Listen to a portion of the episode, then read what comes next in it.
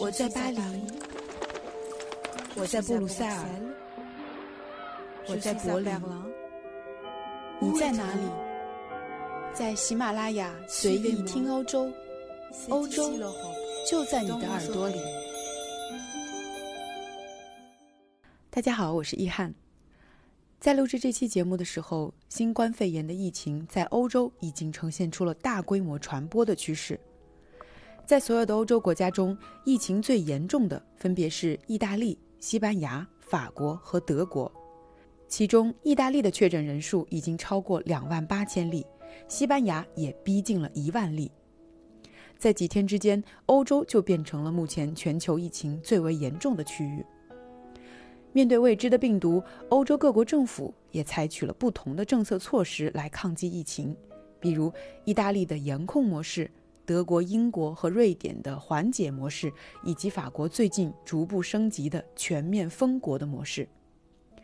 随着疫情的严峻化，德国和法国等多个欧洲国家都对邻国实施了关闭边境的措施。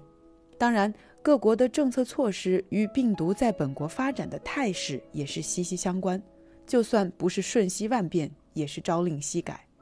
所以在今天的节目中，我们既不做预判，也不去评判优劣。更不做比较，只是从对于病毒的社会认知、舆论和民众心态这几个方面来聊一聊，为什么在现阶段欧洲会变成疫情的重灾区？欧洲人为什么没能控制住疫情？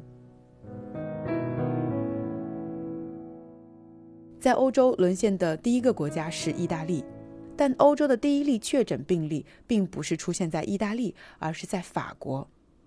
从发现本国出现第一例确诊病例就采取对疫情国禁飞的国家，意大利可以说是第一个，但是政府却并没有也没能力调动全社会巨大的资源去阻断病毒从欧盟其他国家的流入，反而给追溯病毒的来源带来了巨大的困难，所以意大利在短期内就发生了大量的社区内的传播，而随着二月底感染人数的突然增加。在疫情最严重的地区，政府采取了封城政策，虽然看起来很铁腕，但是却没能够有效的执行，也没能够得到民众的积极配合。比如，米兰市长带头反对宵禁，而民众更是该狂欢的狂欢，该躺在沙滩上晒太阳的晒太阳，出国滑雪度假，家人朋友聚餐聚会，可以说是一样不落，就更别提戴口罩这种。只有医院的病人才会做的事情了，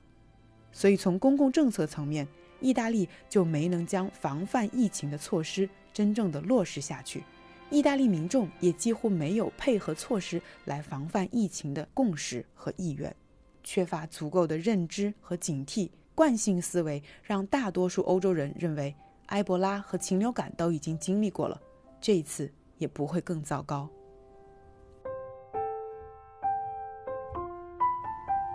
那第二层的原因呢？我觉得要从权威人士的解读、媒体的角色和决策机构的判断来分析。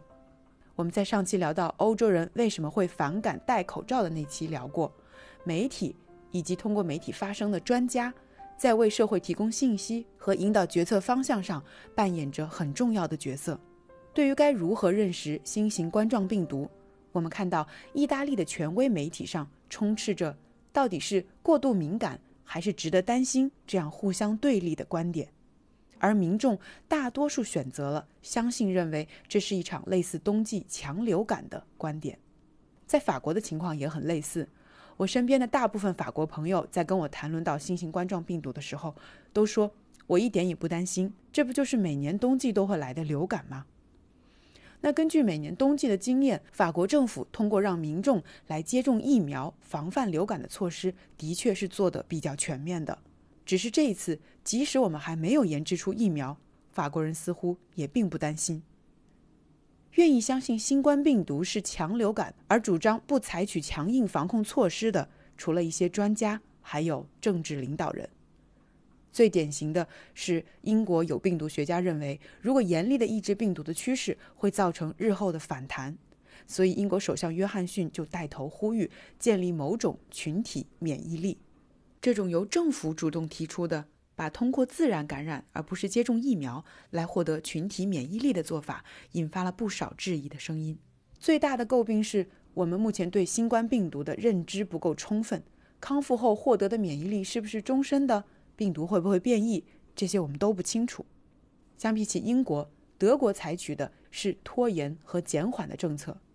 通过说服公众配合政府的部分关闭社会场所的措施，来守住德国的医疗资源，同时着手采购大量的医疗设备，来严格的控制死亡率。目前来看，德国的死亡率是整个欧洲最低的，只有百分之零点二。再看其他的国家，瑞典从三月十二号就停止了对新冠肺炎确诊病例的统计，也不再对轻症和疑似患者进行检测。这样一来，瑞典成为了又一个加入延缓策略的欧洲国家。这种与严控手段截然不同的做法是否有效，还有待时间的验证。毕竟，目前英国和瑞典的感染人数还是一千多人，在全国的范围内的应急机制只是二级。相信政府的措施也会随着情况的变化而改变。只不过，鉴于目前的形势，总有人会偷偷的为欧洲捏一把汗。最后一个层面，我觉得目前的局面也是欧洲人自身的价值导向和生活态度的选择。在法国宣布实施全面宵禁、进入战时状态的上一个周末，法国人还经不住春色和阳光的美好，大量的人群都不戴口罩，在公园里晒太阳，在塞纳河边散步。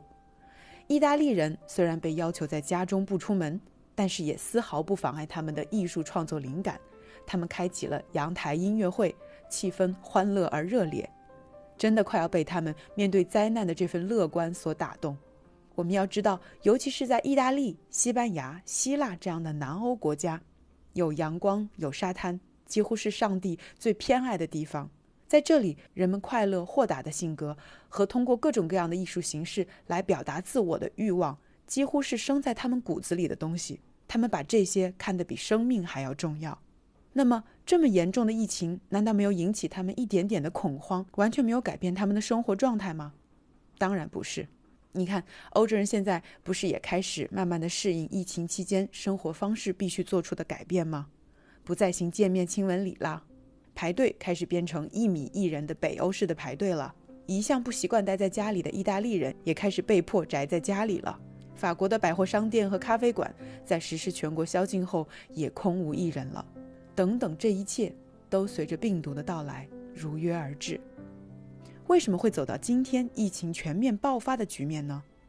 是因为如果按照严控的思路来说，这些所有逐步强硬起来的措施都来得太晚了，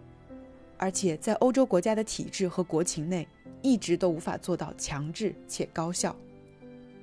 那么，他们错了吗？我相信你问一百个欧洲人，他们都会觉得自己没有错，政府已经做了他们能做到的。民众能够接受的那一步，民众也选择了他们该选择的价值：自由、个人隐私、个人权利和快乐。我想，也许我们正在聊的是一把双刃剑的两面性。正是这种对于自由生活状态的执念，对于个人权利的捍卫，形成了人类对自身生活环境的傲慢自大，对未知的病毒缺乏谦卑和敬畏。病毒是不讲政治也不看 GDP 的，他们真正自由而平等。他们的出现在欧洲引发了一场大型的社会治理对照实验。欧洲疫情的扩散在于大部分欧洲国家并没有形成内部对于严控措施的社会共识。除了已经失守的意大利，大部分欧洲国家对于病毒的认知仍然保持着观望在调整的态度。但也许更核心的问题在于。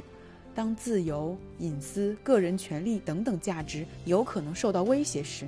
民众总是会选择自己想听到的信息，而不是让渡自己的权利，除非他们意识到已经非这样做不可了。正是国民做出的不同价值的选择，既是欧洲人的权利，也是他们要付出的代价。感谢您收听我们本期的节目，欢迎关注易翰的公众号“随意听欧洲”。同时，也欢迎大家回复“随意朋友圈”，扫码后加入我们的听友群，我会和大家做更多日常的交流。那我们就下期节目不见不散啦！Merci de votre écoute. Je vous retrouve la semaine prochaine.